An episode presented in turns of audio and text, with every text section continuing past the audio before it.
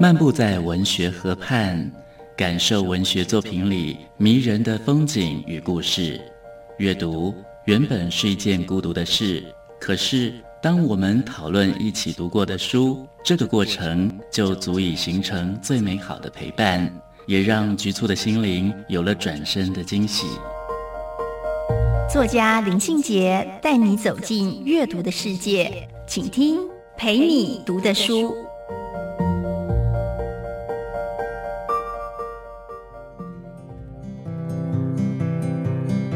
大家好，我是林信杰。今天陪你读的书，要跟大家分享的作品是谢望林的《走河》。我到西藏旅行之前，我很明显的知道自己好像错过了一些什么，而且错过就是错过了。我刻意在出发去西藏旅行之前，重新读了谢望林的《转山》跟《走河》。我一直想着，谢望林在这十年里。到底是不是错过了什么？我想每一个旅行者都会考虑自己的体力、自己的体能，去安排自己的旅行规划。我有一次申请进入西藏旅行不成，到这一次终于能够成行，这中间的差异，我很明显的感觉到我的体能大不如前了。当我进到西藏旅行的时候，很可能因为夜间的空气比较稀薄。我常常在夜里做梦，梦见一些令自己难过的人，一些可怕的事。我想，我只能抱着非常非常敬佩的眼光去读谢望林的《走河》与《转山》，我也只能沿着文字的流域慢慢去想象，慢慢走。《走河》是一本奇特而且需要一看再看的书，它跟谢望林的《转山》是截然不同的。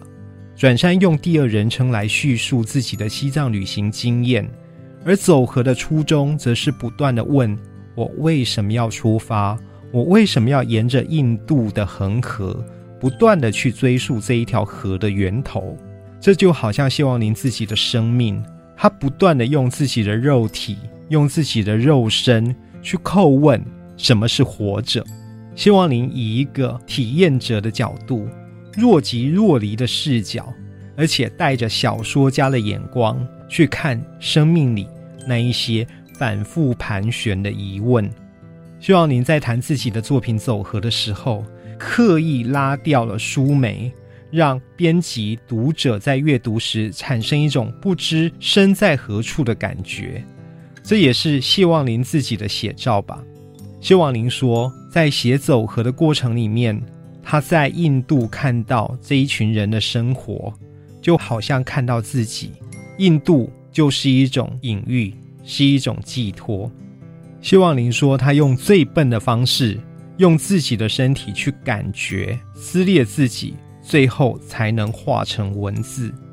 在两千零八年的时候，希望林写下了《转山》这一本书。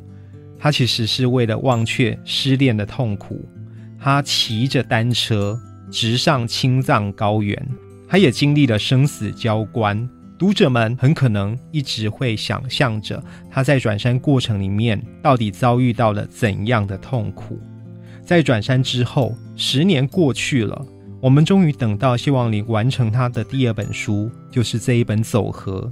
他写的是印度大河，但是呢，真正走的其实是他自己在写作。这一条流域上的大河，谢望林本来是念法律，后来改读文学。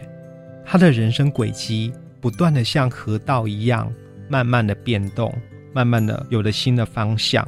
他的轨道到底何在？这其实也是走河里面不断的提出疑问的。比起转山的行云流水啊，走河其实有更艰困的过程。他常常写到一半就把它砍掉重练。为什么要去印度？去印度的理由是什么？写完这本书，谢望林才终于知道，原来那一串不明所以的步履，正是为了带领我度过这些慢慢写作的长日。今天跟大家分享的作品是谢望林的《走河》，陪你读的书，带您感受生活的美好之地。